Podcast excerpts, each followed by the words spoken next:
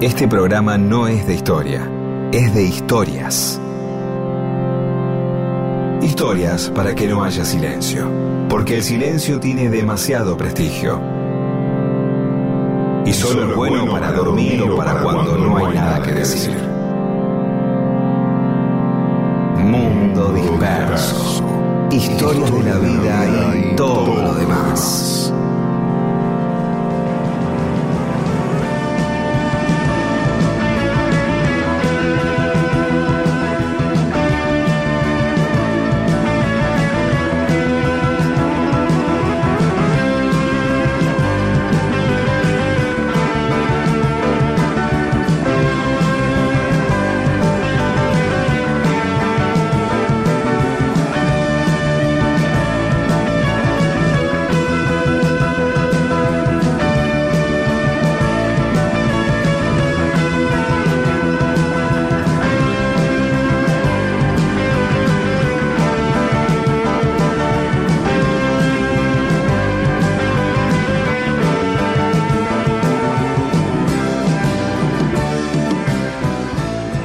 ¿Cómo les va? Aquí estamos en Mundo Disperso. Somos Pedro Saborido, Daniel Míguez, nos acompañan como siempre Paula Weintraub, Olivia Dayes y Eamon. Hola, Pedro.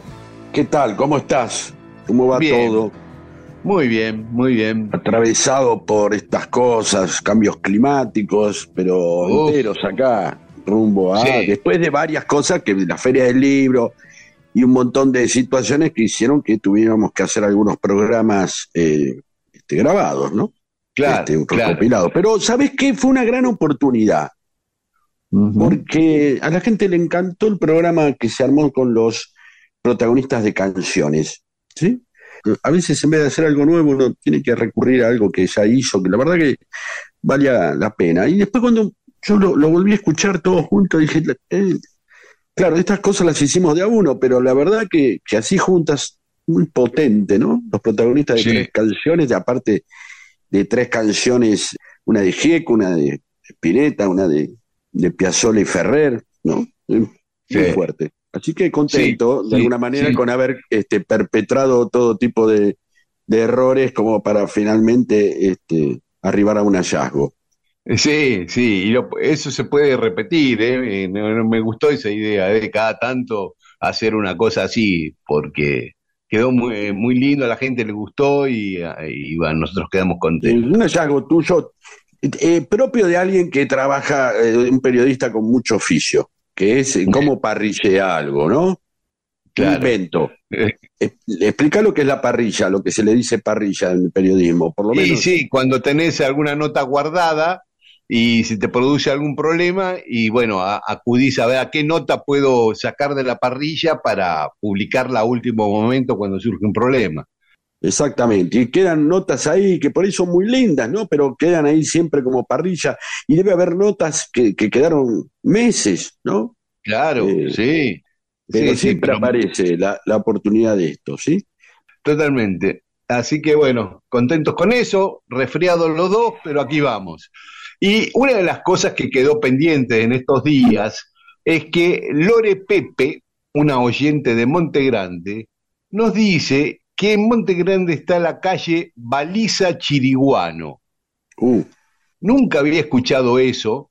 Es más, googleé y lo único que aparece de Baliza Chiriguano es la calle en Monte Grande. claro, lo cual, lo cual termina siendo una, una extraña paradoja, ¿eh? es decir, una calle cuya única mención en la historia es la propia calle, lo cual no tiene origen. Se supone que la calle siempre evoca algo, ¿no?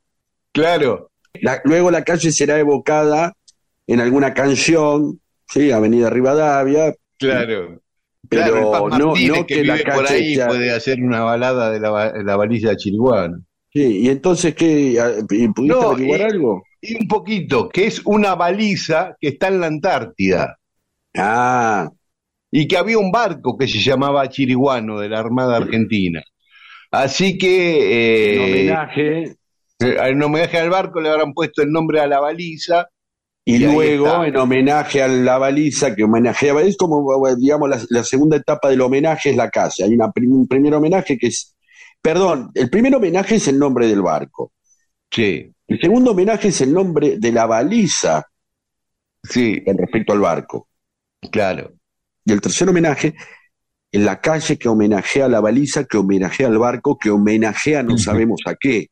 Claro, habría que preguntarle ahí en la municipalidad eh, quién la puso y eh, por qué, ¿no? ¿Por qué no, no, pero ¿por qué el barco se llamaba así? Ah, y claro, también. Tiene que homenajear a algo, no sé. Claro. Sí, los chiriguanos son un pueblo originario, una tribu que pertenecía ah. a los guaraníes, si no me ah, equivoco. Ah, bien, bien. Entonces ahí, perdón, ahí está el homenaje. Es un barco que homenajea a esa tribu, bien. Ahora, eh, ¿por qué solo en toda la Argentina, y me atrevo a decir en todo el mundo, la única calle en el mundo que se llama Baliza Chiriguano está en Esteban Echeverría? ¿Por qué? ¿No? Algún concejal, algún vecino, alguna asociación, algún familiar de algo que tuvo que ver con esa valija lo pidió, está relacionado con Esteban Echeverría y a partir de ahí este, seguramente habrá sido. Pero bueno, si alguien tiene esa historia, por favor, que no todo uno tiene una fantasía de que eh, hoy todo este, lo va a encontrar en la Wikipedia. Es una fantasía. Y es, tremendo, pero uno supo, y ahí puede convertirse en, en una, digamos, puede aparecer la siguiente paradoja que es no es que todo lo que existe está en Wikipedia, sino que uno empieza a suponer que aquello que no está en Wikipedia no existe o no existió. Sí, y ni siquiera en Wikipedia, en Internet, porque para encontrar que había una baliza que se llamaba así en la Antártida, tuve que revisar mil cosas.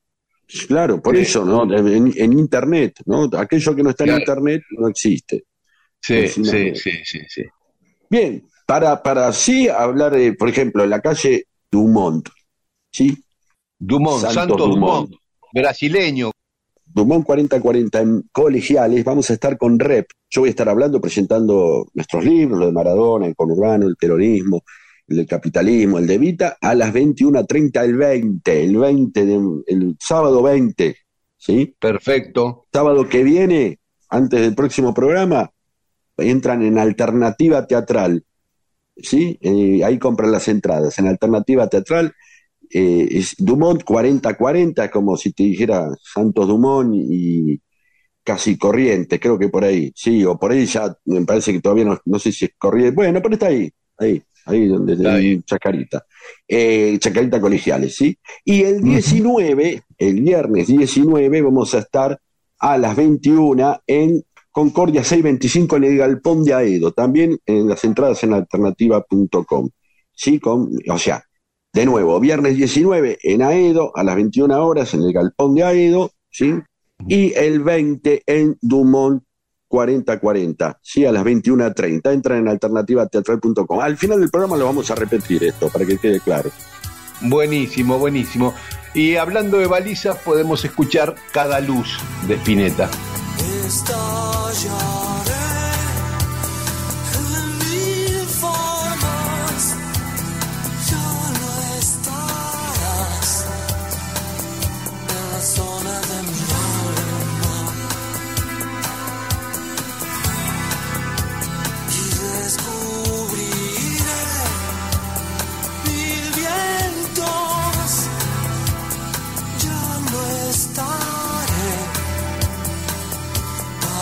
Darte valor. Todo se quedó, sin embargo, tus ojos dan al cielo.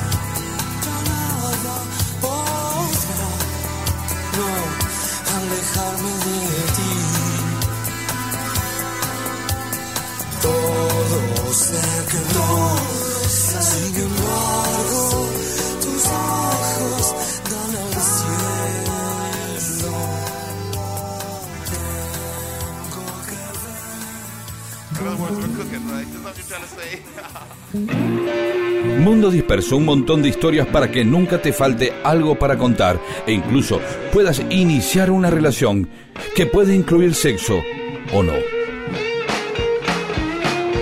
Mundo Disperso. Y hoy en Mundo Disperso vamos a traer de nuevo a William Miller, el amigo de San Martín, para que nos cuente algo. Ya nos contó la otra vez cómo era la cárcel de las Bruscas.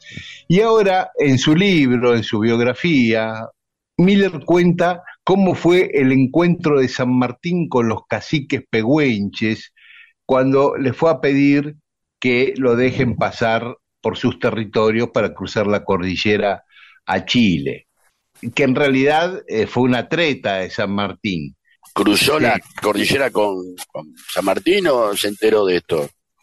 No, él estaba ahí en la reunión con los pegüenches, con San Martín. Ah, bien. Él fue, fue testigo de esa reunión y dice que San Martín eh, fue una estrategia de San Martín porque él sabía que los españoles se iban a enterar de este acuerdo con los aborígenes, con los pegüenches, y eh, iban a poner sus fuerzas ahí en la zona sur de Mendoza, que es donde él les pedía permiso para pasar, y él iba a ir por otro lado.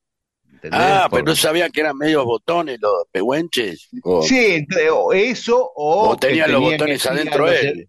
Claro, o, claro, exactamente. Por las dos vías me parece que podía ser el... Está bien, Eh, pero el tipo tenía que generar algo ahí que sea mucho, eh, le pido Claro. permiso porque voy a pasar por acá, por el sur, eh, Sí, sí. el sur de. Mendoza, me deja pasar así, bien en- Eh, enfático, enfático y con toda una ceremonia y todo, ¿no? Porque claro. lo citó para el, el 15 de septiembre de 1816. Hacía dos meses que se había declarado la independencia en el Congreso de Tucumán. Eh, hacía un mes que era jefe del ejército de los Andes, nada más. Y hacía tres semanas que había nacido su hija Mercedes. Días moviditos para San Martín. Entonces, un día antes llega San Martín al fuerte San Carlos, ¿no? que está a unos 100 kilómetros, un poco más de 100 kilómetros al sur de, de Mendoza capital, eh, que es hoy la ciudad de San Carlos, ¿no? donde está ahí, están todavía los restos del fuerte y hay un museo. Llega el día anterior con 120 barriles de aguardiente, 300 barriles de vino, frenos, monturas, espuelas, vestidos bordados, eh, sombreros, pañuelos, collares, frutas secas, un montón de cosas para regalarle a los pegüenches. El 15 de septiembre, al día siguiente, a las 8 de la mañana, empezaron a entrar a la explanada del fuerte, del fuerte San Carlos, cada cacique por separado, con sus hombres de guerra, y atrás venían las mujeres y los niños en la retaguardia.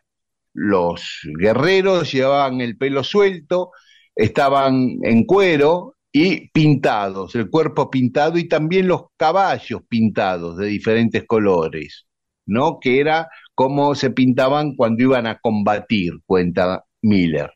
Y cada cacique y su respectiva tropa tenía que ser precedida por una partida de caballería de cristianos, ¿no? Tirando tiros en homenaje, porque eh, si no lo hacían, ellos este, creían que no, que les faltaban el respeto. Era como una cuestión de, de honor, de galantería que les hicieran eso. Así que bueno, dice que llegan cada uno con su grupo, hacen algunas destrezas con los caballos, cada seis minutos desde el fuerte se tiraba un tiro de cañón, después venía el otro grupo y hacía otra destreza. Todo como un gran festival, todo con los caballos tuneados, así como, no como una especie de claro, Cirque du Soleil Claro. eh, aborigen. No, no, me imagino es eso, bueno, es como un gran encuentro de honor, nosotros les traemos vino y, y los vestidos que había que aclararles son para las mujeres, esto, no para ustedes. ¿no? Digo, y los tipos decían, mira lo que mirá lo que hago con el caballo, tiren tiros. Si entonces Claro. lo que pone a pensar, es un día, un quilombo, ¿no? Sí, claro, mira, toda esa ceremonia, cada grupo, a cada cacique con su gente le llevaba 15 minutos. Dice que así estuvieron cuatro horas este, haciendo era eso. como una charla TED, o sea, qué buen Sí. sentido del espectáculo, ¿no? Digamos, 15 minutos cada uno y cuatro horas en total, o sea que, claro, ya uno saca la cuenta, son como 16 grupos, y de Claro. parte seguro que el final el mejor, o el dice este, mándalo, ¿no? Claro, dice que hacían escaramuzas a gran galope, otros hacían bailar a los Claro. caballos de una manera sorprendente. Este, Sí, hacer como motocross y tirar esas cosas, así como Claro. caballo cross. ya, Ya, colear, prender ¿no? fuego el caballo, a los Hendrix, ya no sabían qué hacer. Y todo esto porque les iba a dar el permiso y todo esto para hacer el circo de que iban a ir por ahí. Claro, todo esto Es una antes manera de que todo el mundo se entere de que están negociando. Claro, claro, claro. Dice Miller que al mediodía terminó esta larga operación, mientras 200 granaderos esperaban formados que termine esto. Claro, los tipos dirían, ¿cuándo termina, papá? Bueno, igual los Este- granaderos no tenían mucho para ofrecer, digamos, No. ¿no? Más que. Que tira algunos tiros y cañones. Claro. En Este, términos de espectáculo estaban mejor preparados los, los pehuenches, Sí, digámoslo. toda la vida, toda la vida. Sí, sí, sí, sí. Bueno, y después de eso empezó eh, la reunión con San Martín y los caciques, ¿no? Se pusieron asientos en la plaza de armas del fuerte y en cada banco se sentaban los caci un- cada cacique y San Martín con el jefe del fuerte y un cura que hacía de traductor, el padre Inalicán, que era un franciscano, pero que era de origen araucano, este, que se había convertido al cristianismo. Y dice Miller que se iban tomando asiento los caciques por orden de ancianidad, ¿no? Los más viejos se sentaban primero. Entonces, bueno, habló eh, el cura, les explicó lo que quería San Martín y que le había traído un montón de, de obsequios y sabía que la estrecha amistad que unía a San Martín y a los pehuenches, cómo se que los quería y bla bla, y que iba eh, le pedía permiso para cruzar eh, sus territorios para eh, finalmente pasar a Chile a combatir a los españoles, para echarlos porque los españoles eh, querían robarle, les iban a robar sus caballos, sus mujeres, sus hijos, etcétera, ¿no? Entonces, como hasta en defensa de los propios pehuenches era la cosa. Terminó el cura de hablar y se produjo un profundo silencio de 15 minutos. O sea, imagínate, termina de hablar y todos en mutismo durante 15 minutos. Nadie decía nada. Y al final de ese cuarto de hora, Bueno, había algo, un buen manejo del suspenso, de tirar con los caballos en el aire y estar pelotudeando y qué sé yo, y eh, hacer destrezas y con caballos pintados de violeta, de pronto, ¡pum! silencio absoluto, 15 minutos como para que todos tensos, ¿no? Sí, tal cual, dice Miller, era bien original el cuadro que presentaba la reunión de estos salvajes, dice Miller, eh, un poco este, a la usanza de, ese, de, lo, de la visión europeísta de esto, eh, que presentaban con sus cuerpos pintados y entregados a una meditación tan profunda. Claro, 15 minutos pensando. Y al final el cacique más anciano rompió el silencio y dirigiendo la palabra a los demás caciques, les propuso que dijeran si eran aceptables o no las proposiciones que los cristianos le acababan de hacer. Y dice Miller que esa discusión fue muy interesante, porque cada uno habló por turno, pero sin interrumpirse, y sin que se manifestase en ninguno de ellos la menor impaciencia, exponiendo su opinión con una admirable concisión y tranquilidad. ¿Viste? Entonces, o cada sea, uno- salvaje, ca- capaces de hacer este, malabares eh, equinos y, y de pronto también con un buen manejo de la asamblea, ¿no? Ujú, de, de algo asambleístico y democrático. Totalmente, totalmente. Y una vez que se pusieron de acuerdo sobre qué es lo que iban a contestar, el cacique más anciano se dirigió a San Martín y le dijo, todos los pehuenches, a excepción de tres caciques que nosotros sabremos contener, aceptamos tus propuestas. Y después de eso, cada cacique se levantó uno a uno y fueron abrazando a San Martín, con excepción de los tres caciques que se habían opuesto a esto. Pero respetaban la mayoría, está bien, esto lo vamos a contener. Tal cual, el que gana y el otro acompaña, ¿no? Y después viene una fiesta. Lo primero que hicieron fueron bajarse de sus caballos, todas las tropas, los- había 2.000 aborígenes, y los llevan al lugar donde tenían preparadas las yeguas necesarias para su alimento. Y ahí describe Miller una situación de cómo, de, de cómo mataban a los caballos y todo eso, que vamos a evitarla, sobre todo teniendo en cuenta que estamos al mediodía, ¿no? Después que comen y qué sé yo, y tienen la bebida, las primeras que toman la bebida son las mujeres. Pero hay cuatro o cinco de cada tribu que se abstienen de beber para cuidar a los demás, dice Miller. O sea, Ah, la- tenía ya manejo de la responsabilidad.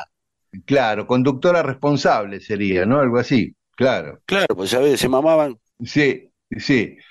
Y ahí ya a la nochecita estaban todos exaltados por el licor, muchos de ellos peleándose, dice Miller, este, Claro. y como no tenían armas, se mordían, se tiraban de los cabellos, en fin, los granaderos andaban todo el tiempo separando a los que se peleaban, hasta que llegada la medianoche la mayoría estaba ahí, se quedaban dormidos.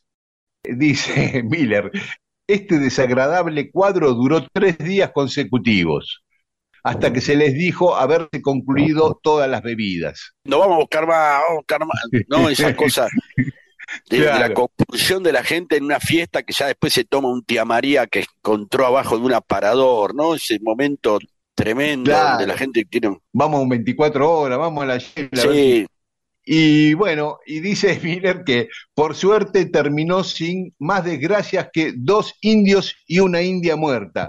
Pérdida bien pequeña si se consideran los excesos a los que se habían entregado. estaban acostumbrados, evidentemente, Sí, digamos, el daño menor, ¿no? sí. es que dice Miller que si no le daban bebida, ellos lo tomaban como un insulto, ¿no? Como que era una forma de agasajarlos. Y el cuarto día, ya sin bebida, fue el día destinado a los regalos. Cada cacique le llevó al general San Martín un poncho y a su vez San Martín entregó a cada cacique este, los vestidos, los sombreros, en fin, este, los regalos que les había llevado. Eh, uno piensa en la, la batalla, todo eso, el tránsito, un lado o lo otro, pero también hay momentos en que hay que fumarse esta, ¿no? Como una reunión de consorcio o, un Claro. casamiento, ¿no? Claro, pero y, y sí, y mirá toda la puesta en escena que hizo San Martín para que los españoles consideraran seriamente que iba a ir por ahí, por el sur. Los pehuenches habrán dicho, che, no vinieron después, ya Claro. ¿no? Ya habremos hecho mal, no importa. Dejó los vestidos, una bordaleza, eh, este, una guaflera, también una guaflera de época, obviamente, ¿no? Y Así que esta interesante historia que nos contó William Miller. eh, William Miller, el amigo inglés, el milico inglés, que bueno, ya vamos a hablar muchas cosas más de San Martín y los ingleses. Vengo de la cordillera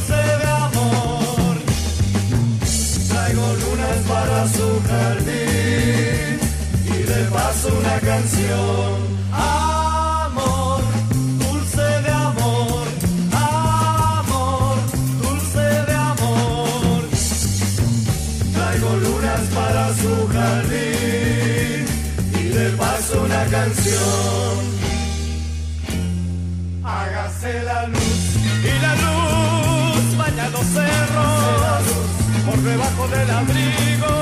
Hágase la luz, la luz en las cabezas tan duras y en todos los corazones. Hágase la luz, que se prendan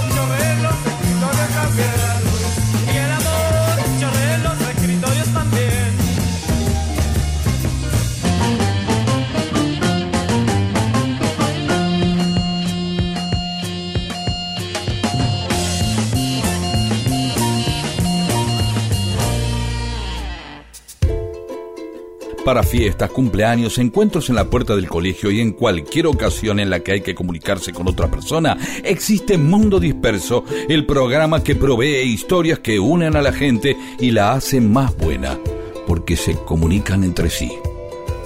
Y ahí charlan y se hacen amigas. Esto es Mundo Disperso, con Daniel Víguez y Pedro Saborido.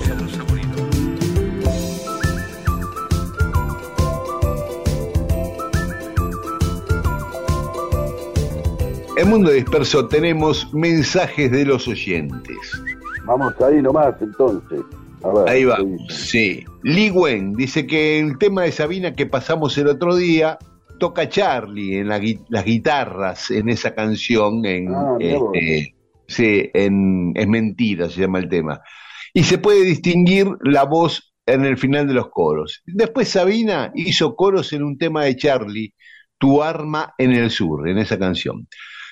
Cambia un tema, a vos te cambia, o yo creo que sí, a cualquiera, no digo a vos, ¿eh?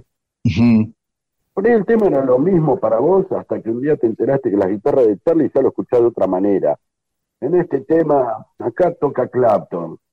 Claro. Que se supone que me va a conmover más, y por ahí sí, por ahí no, pero creo que ya enterarse de algo así, ya uno lo escucha de otra manera. Ah, es Charlie.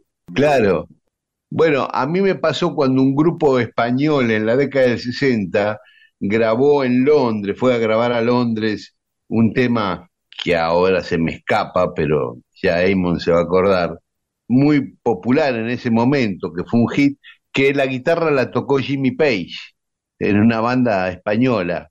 Steve Van Lier, el Sí. tecladista de Focus, toca en el, es el tecladista del, del disco de Roque Narvaja español, del Menta y Limón y todo ese famoso disco, Sí, toca ahí, mira vos. ¿viste? Claro. Bueno, no te conmueve a vos, pero... No, pero Claro, bueno, me no, conmovía más Jimmy Page tocando en, en el Sí, otro. bueno, por eso acá, por eso digo, todo tiene que ver con un dato lo que refiere en la historia de alguien, la historia de uno. Claro. Y Hugo Delpin dice, me atrevo a mandarles la biografía de un director de cine argentino que para mí es desconocido, y nos manda la historia de Harry Dabadi Darrast, que fue un tipo que triunfó en Hollywood, que ya la vamos a contar un día, yo no lo conocía, así que gracias Hugo, ¿eh? fue, laburó mucho con Chaplin también el tipo. Ah, mira vos. Sí. Eh, Leonardo Marra, desearía que investiguen la historia del vino en San Juan y Mendoza, donde los tanos fueron bodegueros y los españoles viñateros. La historia de Cavic, la bodega más grande de América o del mundo, es re interesante. Bueno, vamos a verlo. Sí, sí, claro. Bugiamesi. Acá en el barrio Los Laureles de Luján, las calles son constelaciones y planetas. Yo, por ejemplo, vivo en Géminis entre Júpiter y Osa Menor.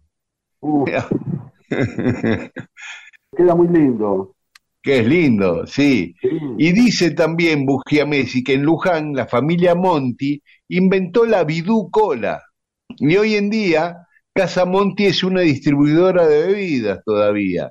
Y se comenta que está por volver la Bidú.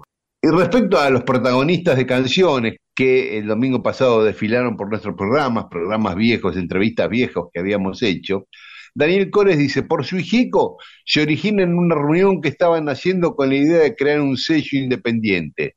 Pero al final eso no funcionó y Charlie en un momento dijo, ¿y si mejor tocamos en vez de hacer una empresa? Y ahí salió la banda. Eh, Otro La Balana dice, si mal no recuerdo, por su hijico se presentó en el Club América de Rosario en 1977. Mira, por lo que contaba Jimmy, hizo tres recitales nada más, uno en Capital Federal, uno en Mar del Plata y uno en Tandil, pero por ahí se le escapó este de Rosario. Laura Aliaga, terminé de escuchar llorando la entrevista al hombre que inspiró Chiquirín de Bachín. Cuando le hicieron hace unos años la escuché, pero hoy me conmovió mucho más. Gracias. Bueno, Laura, eso pasa, ¿no? A veces los sentimientos, la misma cosa te pega distinto en un momento que en otro. Bueno, escuchamos un poco de música y después va a haber más mensajes de los oyentes.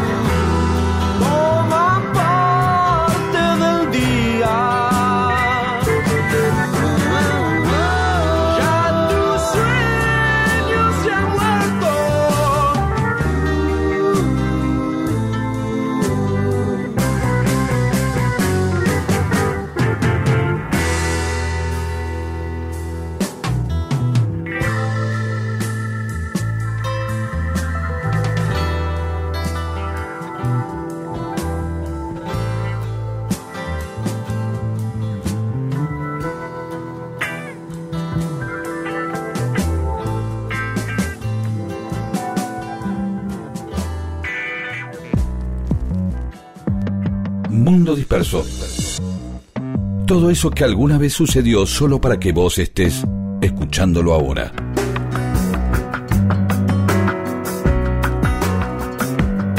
Y en Mundo Disperso, cosas que pasaron un día como hoy, 14 de mayo. Bien. En 1570, el Papa Pío V crea Sí. la primera diócesis en la Argentina, la diócesis que se llamaba de Córdoba del Tucumán, que tenía su sede central en la Catedral de Santiago del Estero. O sea, en Santiago era la primera diócesis de la actual República Argentina ¿eh? y fue el primer obispo ahí. Bien. Siempre estas cosas de ser los primeros, como decimos siempre, siempre crean un- una pequeña marca, ¿no? Pueden ser los catos un, un ateo o un judío de Santiago del Estero, pues no le importa. Y por ahí un anticlerical de Santiago del Estero lo ve como una afrenta incluso. Pero para el católico santiagueño es algo santiagueña, está muy Sí. bien. Sí, aparte, acá. o sea que no, no solo es la madre de ciudades, sino la madre de diócesis también. Exactamente. Sí. Eh, en 1796, en Inglaterra, el médico Edward Jenner da por primera vez la vacuna antivariólica a un pibe, a un pibe de 8 años, Uh, este, y funciona. Así que la vacuna contra la viruela, que provocaba muertes a granel hasta esa época. Sí. Así que bueno, una buena para la humanidad.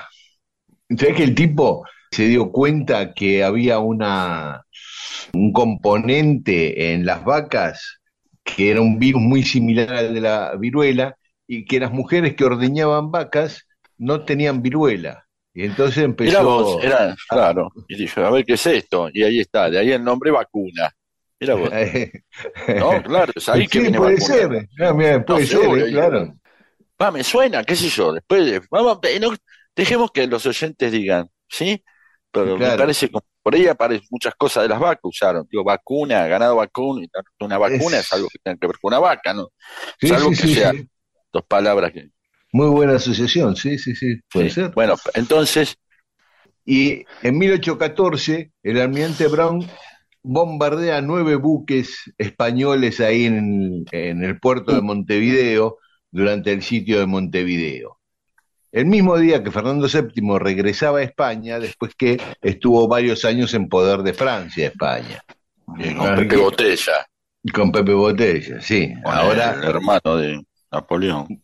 Exacto. ¿no? Y volvía, sí, con el hermano. Qué bueno estos momentos donde tipos que aparecen, pues Fernando VII aparece siempre en 1810 para nosotros, cuando estuvo en Cana, y Claro. eso. Después no sabemos nada de Y de pronto te pones a hablar de otra cosa y dices, ah, mira, y ahí a- a- relación entre Almirante Brown, el día que Almirante Brown eh, a- empieza a bombardear los buques, ¿no? Y al mismo tiempo el otro, nada. Claro que cosas- es parte de la revolución de todo lo que sigue a la revolución de mayo, ir sosteniendo la revolución con los españoles tratando de, de recuperar acá y esa noticia que ese mismo día obviamente no le iban a saber porque no había WhatsApp, pero eh, dentro de unos meses iban a saber que ya había vuelto la restauración de la monarquía absoluta eh, en España y que se iba a volver a complicar la cosa porque el tipo iba a querer este, volver a O reconquistar sea, sus que, vos en función de esas cosas te podrías mandar offsize de meses. Y claro, Información, ¿no? claro, o sea, podía claro. quedar, re- que podía quedar un tipo así hasta que de pronto dice, mira, ¿cómo? Hace siete meses. No, sí. Sí. Bueno, Sí, sí, sí. Y en 1878, en Salem, en Estados Unidos, se hace el último juicio contra la brujería, digamos, contra brujas. Mirá, qué loco, ¿no? Porque es muy avanzado, ya en 1878 y todavía seguían haciendo juicio por brujería. Era el último este, pero muy atrasado eso, ¿no? Ya los famosos juicios habían sido... yo, por ahí era remoderno eso. En ese momento No. era. Bueno, lo atrasado era la brujería, obviamente. Esas son distintas Sí. formas de cancelación, digamos. Claro, pero creer en la brujería ya al final del siglo XIX, lo otro Bueno. había sido como 300 años antes, 200 años Eh. antes. Triunfó una normalidad. La normalidad anterior creía en la, brujería. Y mucha gente sigue creyéndolo. Hay, Sí. hay avisos por todos lados. Sí, eso sí. y cosas, por eso. Sí, Son, sí, eh, sí. Las normalidades son las que conquistan. O sea, si hay un juicio porque creen que son brujas o porque por ahí era porque hacían, ya no sabemos si era porque hacían brujería o porque en realidad este, estaban en contra de, de que engañen a la gente. No sabemos, supongo que no, supongo que creían Sí. también. Por eso las metían. Sí. Bueno, sí, sí. Listo, Y hay mucho más que después- comentar de esto, se nota. No, ¿Querés no, no, me parece- mucho? Sí. no, no, sí, pero era solamente eso que me Estoy llamó la aplicando un poco de relativismo cultural, nada más. Sí, es cierto, es cierto. Un poco de relativismo cultural como para hablar. y en 1879, un año después de lo de Salem, acá, bueno, tiene que ver con Estados Unidos también, porque el presidente de Estados Unidos en aquel momento, Rutherford Hayes, Hayes se escribe, este, Cada vez que lo escucho nombrar. bueno, pero hizo un laudo, eh, tenía que resolver si un territorio que lo dominaba Argentina hasta ese momento, una ciudad que se llamaba Villa Occidental, en Chaco, pertenecía al argentino, había que dársela a Paraguay. Y, ¿Y? falló que era de Paraguay. Ahí Argentina entregó Villa Occidental a Paraguay, que ahora se llama Hayes por el presidente estadounidense. Bien. Eh, Pedro, paramos y después seguimos porque hay más, más cosas que pasaron un día como hoy. Perfecto.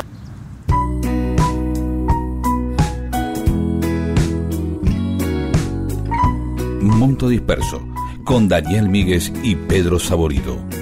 Fue una vez, tropecé tiempo atrás, un verano, uno más. Me aterraban la lluvia y la claridad. Pero fui, me acerqué, me hice parte del lugar. Caminé con el viento y traté de olvidar. Ya lo sé, sí lo sé, nada me importaba. Ya lo sé, sí lo sé, uh, nada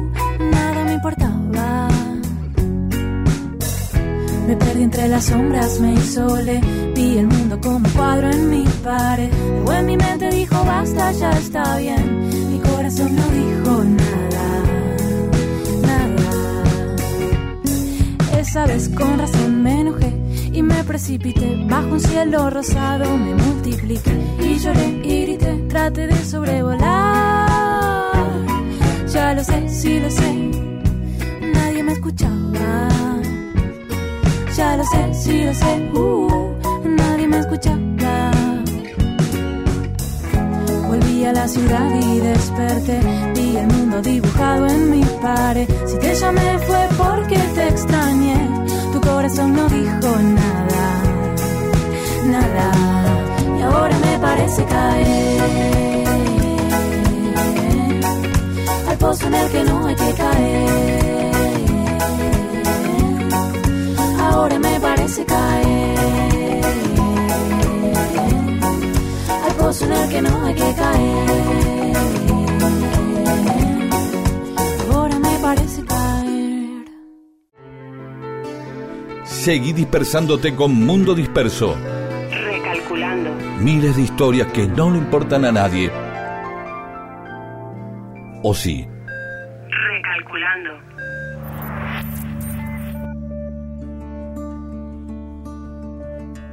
Y en Mundo Disperso, más cosas que pasaron un día como hoy. Adelante. En 1899 se funda el Club Nacional, Nacional de Montevideo. Así que a, a los amigos hinchas de Nacional, que tenemos algunos, les mandamos un abrazo. En 1931, en Italia, un grupo fascista ataca a Arturo Toscanini, el director de orquesta, Uh, porque se negó a ejecutar con su orquesta el himno fascista Giovinezza, Juventud, ¿no? Y lo molieron a trompadas.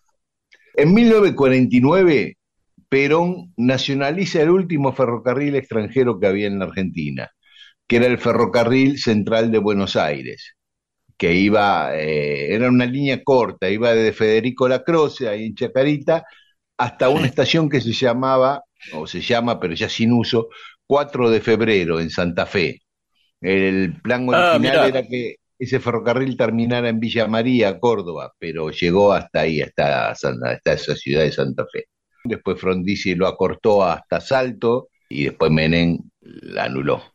Y en 1953, también durante el gobierno de Perón, Ernesto Grillo, el número 10 de Independiente, hace ese fabuloso gol a los ingleses, la selección Por argentina, supuesto. la selección de Inglaterra en cancha de River, eh, un gol muy lindo, llega hasta el fondo de la cancha, la línea final, y casi sobre la línea patea paralelo al arco y la mete como si fuera un gol olímpico cortito, digamos. Eh, yo después vi hacer goles más lindos que ese, pero como ¿Ese lo Messi, viste? como- ese lo vi por, sí, en video, ¿no? Sí, sí, sí. Ah, Sí, lo vi filmado ese gol, sí, sí, sí, sí. ah, Y ah. por eso hoy se celebra el Día del Futbolista en la Argentina, Eh. por ese gol de Grillo, gran ídolo de Independiente. No lo Eh, vi, bueno, ¿por qué no lo publicamos? Ah, bueno, dale, lo subimos a nuestro... Ya que estamos a hablando nuestro boludeces Facebook, de esto, nuestras redes. sí. Claro, Por favor. claro.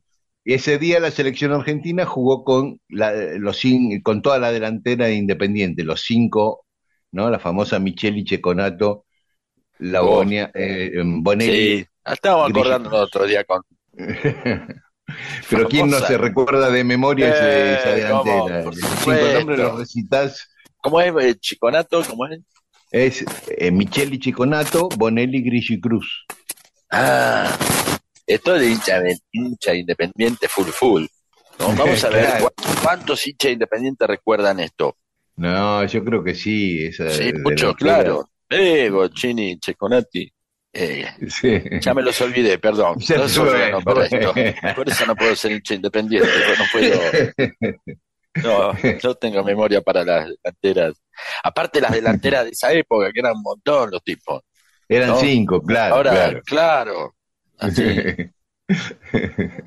y en 1964 el presidente de Estados Unidos, Johnson, Lyndon Johnson, prohíbe que se le venda alimentos o medicinas a Cuba. Le pide a todos sus países aliados que no le vendan, con lo cual empieza el famoso bloqueo a Cuba. Así es, así es. En 1969 pasan dos cosas un día como hoy. En Canadá se legaliza el aborto y que habrá sido uno de los primeros, me imagino, eso habría que chequearlo, pero 1969 es hace mucho. Sí, Y ese mismo día moría José Amalfitani, el presidente de Vélez, que hoy lleva su nombre el estadio de Vélez el estadio. En 1987 pasaban dos cosas también el mismo día. En Buenos Aires se estrenaba la película Made in Argentina, que en teatro había sido Made in Lanús. ¿no? Así es. Y también ese día moría Rita Hayworth, la famosa Ah, actriz. Es el día que acá se estrenaba la Made in Argentina. En 1989, Menem era elegido presidente. Y el mismo día, en 1995, era reelecto presidente Menem también. Dani, Sí, ¿votamos un 14 de mayo? sí, 14 de mayo, no me acordaba que se habían... eh, ¿Por qué era? Por... Ah, porque se adelantaron las elecciones. Era la hiperinflación, a Alfonsín lo tenían acorralado, adelantó las elecciones que debían ser en octubre para mayo. Ahí fue cuando ganó Menem tras ganarle la interna a Cafiero, ¿no? En el, dentro del peronismo. Y en el 95 se repitieron en la misma fecha. Después, en 1998 moría Frank Sinatra, en el 2001 moría Juan Verdaguer y en el 2003 Dante Quinterno, el creador de Paturuzú. Y un día como hoy también nacían Antonio Berni, el gran pintor, Lito Cruz, el gran actor, y están cumpliendo años, que nacieron el mismo día, están cumpliendo la misma cantidad de años. María Fiorentino, divina Ah, la negra, argentina, genia. sí, una genia. Y Miguel Ángel Solá, mira, nacieron el mismo día del mismo año. saludos a ambos. Sí. Y, ¿sabés quién cumple, cumple años también hoy? Blanca Oteiza, que fue la mujer de Miguel Ángel Solá. O sea que Ah. cuando estaban en pareja festejaban el cumpleaños el mismo día, hacían una Eh. sola fiesta. Eso Sí. es ahorrar. No sé si es algo que, ten- que, hace, que está bien que comentemos nosotros, pero sí, ¿quién te dijo No. que... Claro, no, que tiene un medio la intimidad de la pareja ya, ¿no? ¿Qué hablas? Anda para allá vos, Sí, claro. Este, y también cumpleaños hoy Sofía Coppola y Mark Zuckerberg, el inventor de Facebook. Y en Chile se celebra el Día del Ingeniero y el Día de la Manicurista o de la manicura. Ahora, esto es medio sexista porque puede haber un manicuro varón, ¿no? Sí, también una ingeniera. Y una ingeniera, exacto. En Paraguay es el Día de la Independencia, igual que en Israel, el mismo día es el Día de la Independencia en ambos países. Y en el santoral católico hoy es San Ambrúnculo, eh, que le decían ese sí que no lo tenía. Abrunculito cuando era chico. Sí, No, no lo tenía Eh, jamás. Yo tampoco. escuché.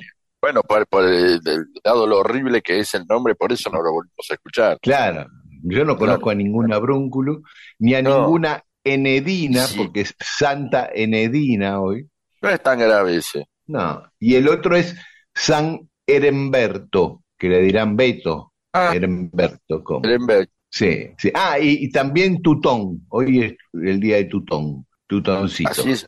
¿Es un nombre eso? Sí, Tutón. Debe- puede sonar medio griego, ¿no? Sí. Así que bueno, a todos los abrunculitos, enedinas, herembertos y tutoncitos, un abrazo, pero no sabe si existen. No sé si en el mundo habrá Alguno- alguno que alguno tiene que ¿Qué haber, alguno tiene que haber. Bueno, esas fueron las cosas que pasaron un día como hoy.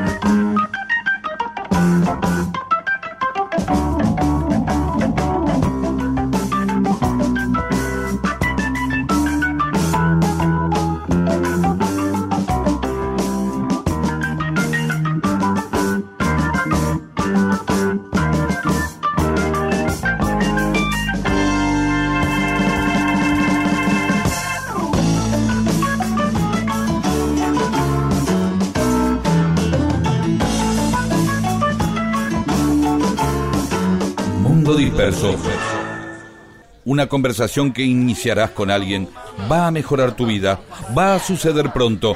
Es mejor que tengas temas para animarla. Mundo Disperso, un atentado al incómodo silencio. Y en Mundo Disperso tenemos más mensajes de los oyentes. Adelante.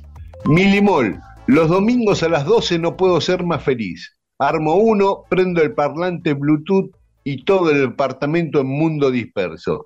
Después generalmente me queda un domingo bien soleado.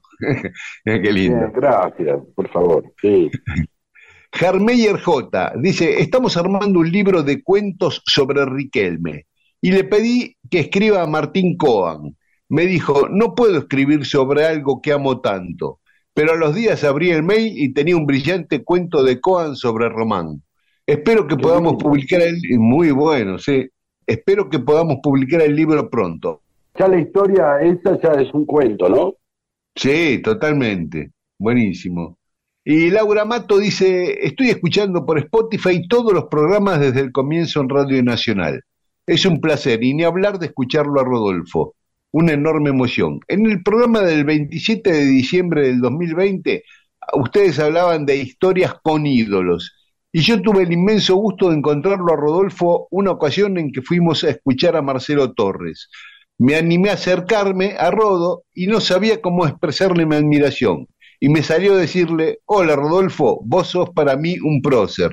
Se sonrió con la calidez que lo caracterizaba, me abrazó y me agradeció. Qué lindo.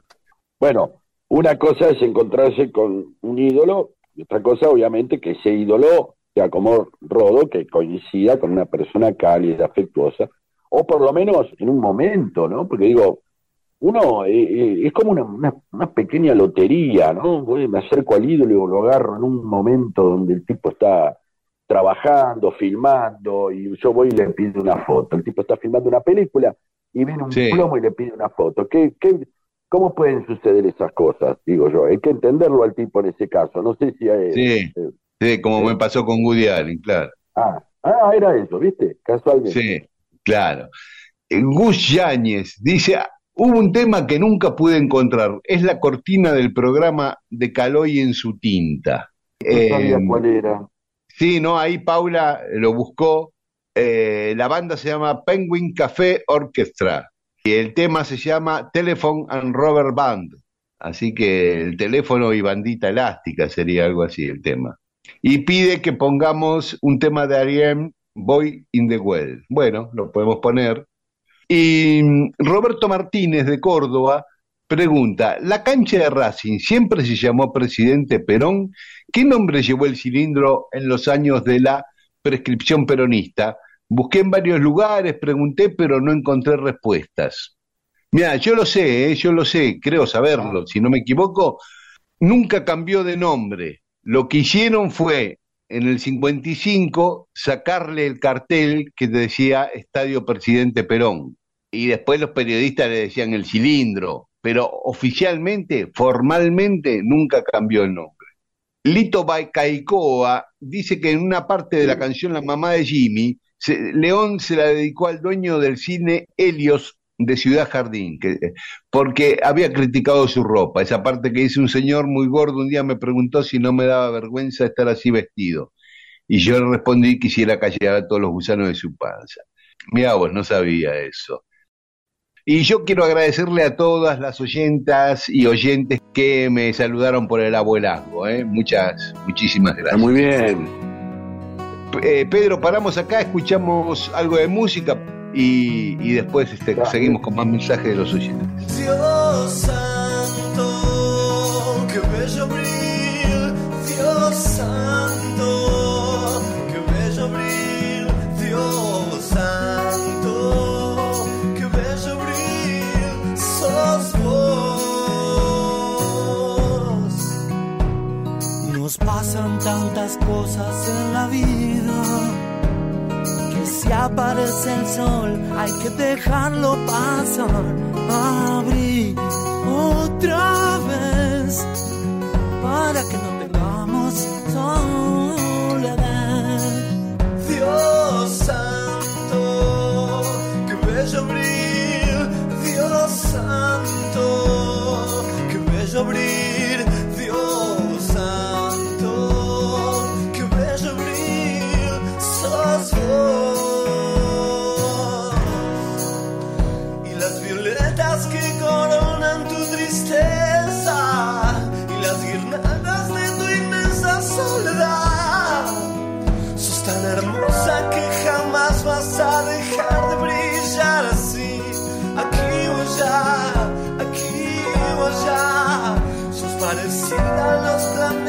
que se mueven por ahí. Que no podés parar ya nunca de girar.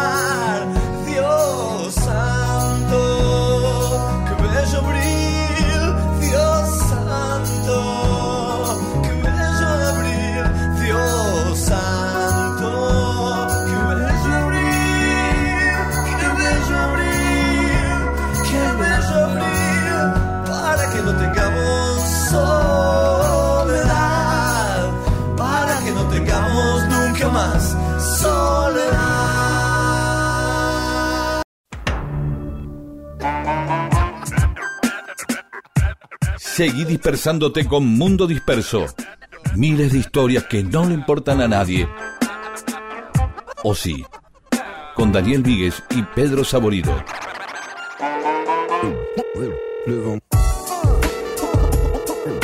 Y en Mundo Disperso seguimos con mensajes de los oyentes.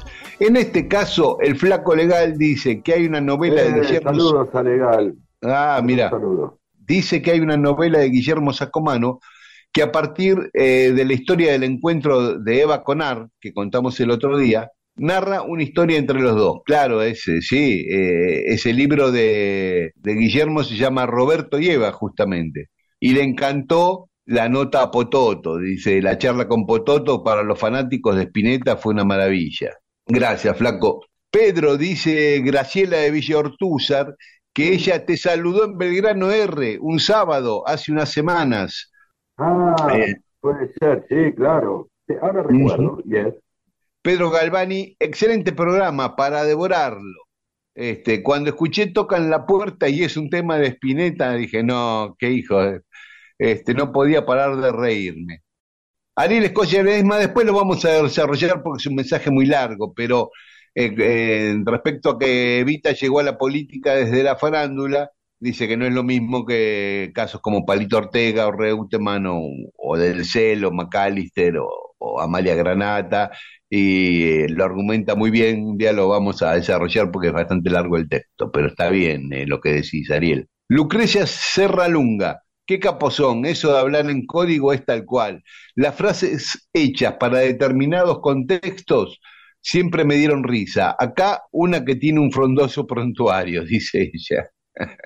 Y también piensa que tendría que inventarse un grabador de aromas, ¿eh? porque cómo nos afectan emocionalmente los olores, ¿no? Es cierto, es cierto. Respecto a las golosinas y las marcas que nos marcan, Gestoría Ferrari dice, el dulce de leche con aprole. Daniel Vázquez del Bolsón, mientras eh, disfruta de las primeras nevadas del año, se acuerda del chupetín Topolín y del chicle Yun Yun. A Maya Pietrangile le encantaba la cremocoa, que es como un ricardito más bajito. Sí, muy bueno. Sí.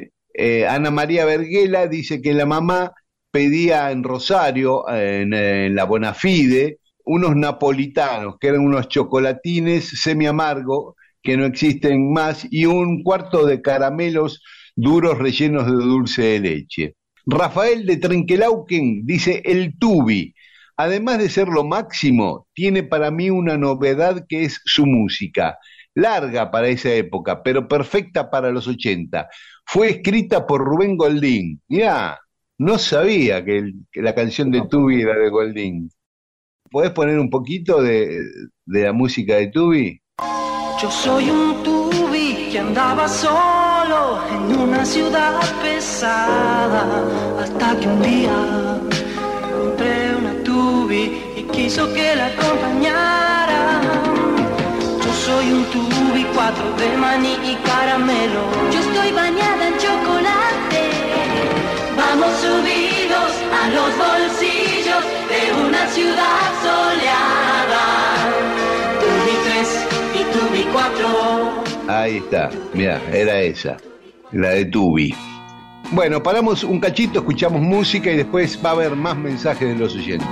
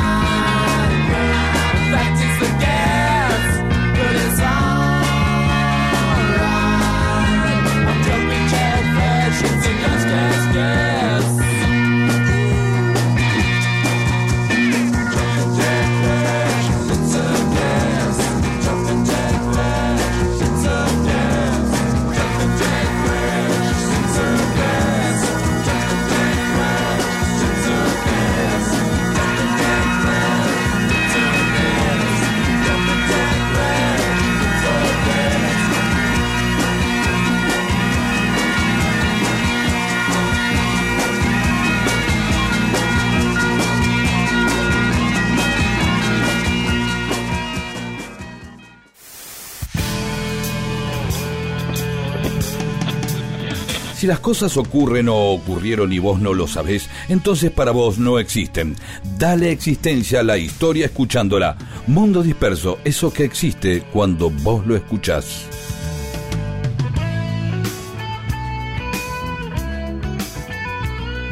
Y seguimos en Mundo Disperso.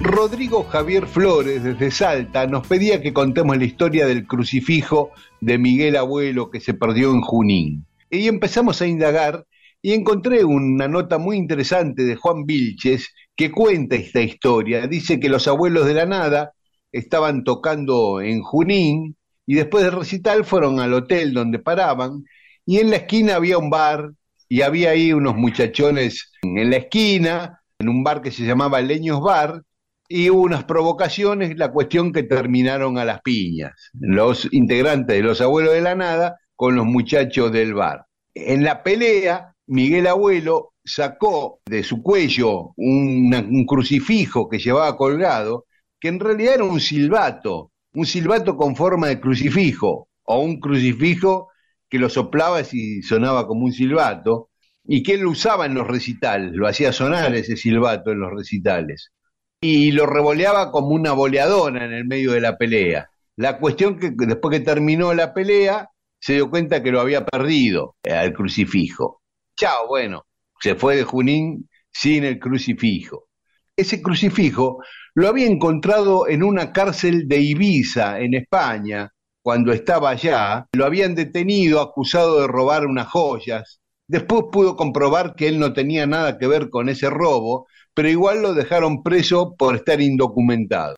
Y en la pared de su celda había, estaba colgado este crucifijo silbato, que es eh, típico del samba brasileño, parece ser, y se lo agarró. Cuando lo liberaron, se llevó el crucifijo y lo acompañó durante prácticamente toda su carrera en la segunda etapa de los abuelos de la nada en los 80 y lo perdió ahí en esa batalla. Y un muchacho de Junín, Ariel Visser, después de esa pelea, al poco tiempo empezó a trabajar en el bar, en el bar donde se había producido la pelea, y se enteró que uno de los habitués del bar se había quedado con ese silbato y se lo empezó a pedir. Después le ofrecía comprárselo y el tipo no se lo quería vender. Hasta que un día, este, el dueño del silbato, el nuevo dueño del silbato, se casó, hizo la fiesta de casamiento y lo contrató a Ariel Visser como DJ de la fiesta. Cuando llegó el momento de pagarle, le dijo, no, no me pagues, dame el silbato en vez de la plata. Y entonces el casamentero, el dueño del silbato, se lo dio a Ariel.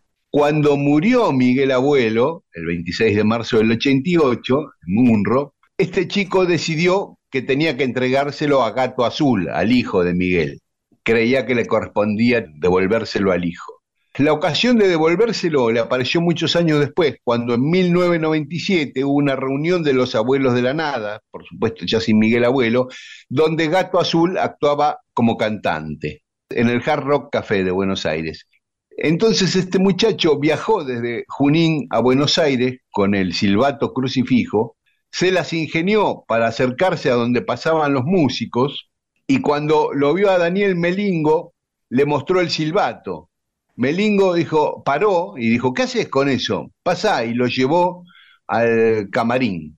En el camarín lo fue a ver a Gato Azul y le dijo que venía a devolverle, le contó toda la historia y que venía a devolverle el crucifijo ese que él había recuperado. Y que Gato Azul le dijo, no, loco, quédatelo vos. Si lo cuidaste hasta ahora, es tuyo. Y se dieron un abrazo. Así fue la historia. Mirá qué lindo, ¿no? Sí, Sí, toda la, vuelta, ¿no? Y, la comprensión de ambos, ¿no? Qué hermosa historia. Que tiene que ver también con un ídolo, que tiene que ver con lo que hablábamos durante varios programas, que es encontrarse con un ídolo, que es, bueno, es una manera de encontrarse con un ídolo también haber recuperado eso, ¿no? Sí, sí, muy lindo el gesto del pibe de devolverlo y muy lindo el gesto de Gato Azul de no aceptarlo y decirlo, está en buenas manos. Agradecemos entonces a, Rodrigo Flores que nos pidió la historia y a Juan Vilches que es el que la escribió.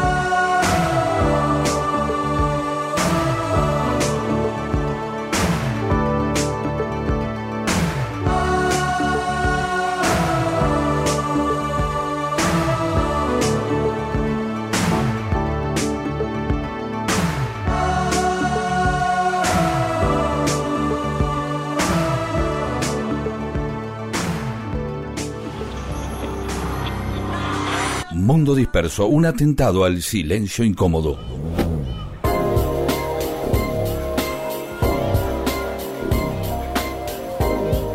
Y seguimos con mensajes de los oyentes. Alba Noemí Pérez Sainz dice que se acuerda de la naranja Bills y Laura Reutenburg de los caramelos Chucola. Y Ricardo Bien, Bonda sí. pide que no nos olvidemos de Canada Dry, Dry, Canada Dry, era una bebida. Canadá, ¿no? sí, ya sé, sí. No, fracasó por Sí. eh, dificultades al ser pronunciada en los Claro, negocios, claro, claro. Este, ya, yo pedía Canada Dry y nadie me daba nada. Este, y también el Cremocoa, eh, también otro, otro fan del Cremocoa, que dice que no pudo ser igualada ni con el Angelito Negro ni con el Ricardito. Claro, ahí hay discusiones. Y Leonardo Martínez de Córdoba nos pregunta, ¿probaron el alfajor Marley en Uruguay? Yo no. Eh, sí, es un alfajor que mm, está, está diseñado eh, com- como para... eh, Es más, es un alfajor bajonero, tiene una hoja de cannabis en, la, en el envoltorio que indica que es para el tipo que está fumado o la chica que está fumada y le pega de, las ganas y se compra un alfajor de eso. Yo los probé, son tremendos. Em, muchos lugares no los quieren vender porque por esto mismo, ¿no? Por una cuestión Claro. casi de, pre- de prejuicio, qué sé yo. Es más, en algún este, supermercado muy elegante, por ahí te dice, la vendedora le preguntas, perdón, y te dice, no, como diciendo, imagínate que acá no podemos, esas cosas, pero no, no, no hay. Pero lo conseguís por todos lados y son tremendos, son como, es como comerse un pote de dulce de leche directamente. Eh, Kika Martínez, eh, mientras está con Meme y Pablo en Colonia, Carolla nos cuenta que los caramelos Holanda, esos alargados rectangulares, los comía en Rosario con su mamá que se los compraba. Eh, sí, eran riquísimos, de dulce de leche, los Holanda. E Isabel Jules dice los bombones Cericet. Y Ana Valiente recomienda el alfajor Jorgito Blanco de dulce de leche. Y saludamos a Claudia Morales de Río Grande, a Ernesto Santillán, a Javier Soria de Tafí Viejo en Tucumán, a Marta Alba de Luca, a Ramiro Huarte del Bolsón, a Eduardo Rodríguez, a Matías Olmedo, a Claudio Flores, a Pablito Carrera que nos saluda desde Guatemala, nos escucha desde allá y nos manda un abrazo a la distancia. Gracias, Pablito. Mira, de Guatemala, no tenía registro de oyentes en Guatemala.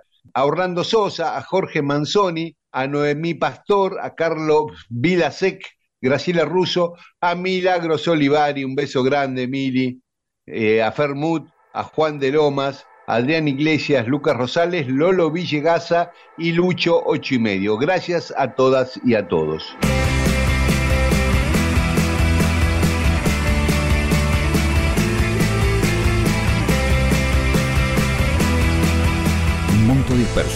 Con Daniel Míguez y Pedro Saborido. Si me vuelvo a equivocar, ¿qué va a pasar? ¿Qué van a decir? ¿Qué me van a retar? Si me vuelvo a equivocar,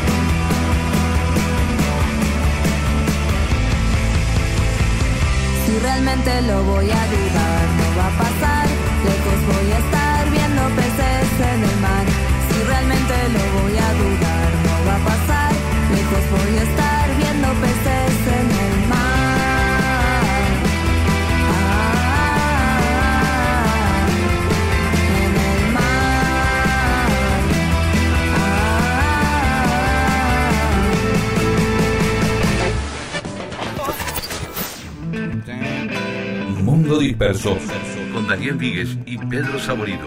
Todo lo que sucedió en la historia solo para que vos te entretengas un domingo a la mañana.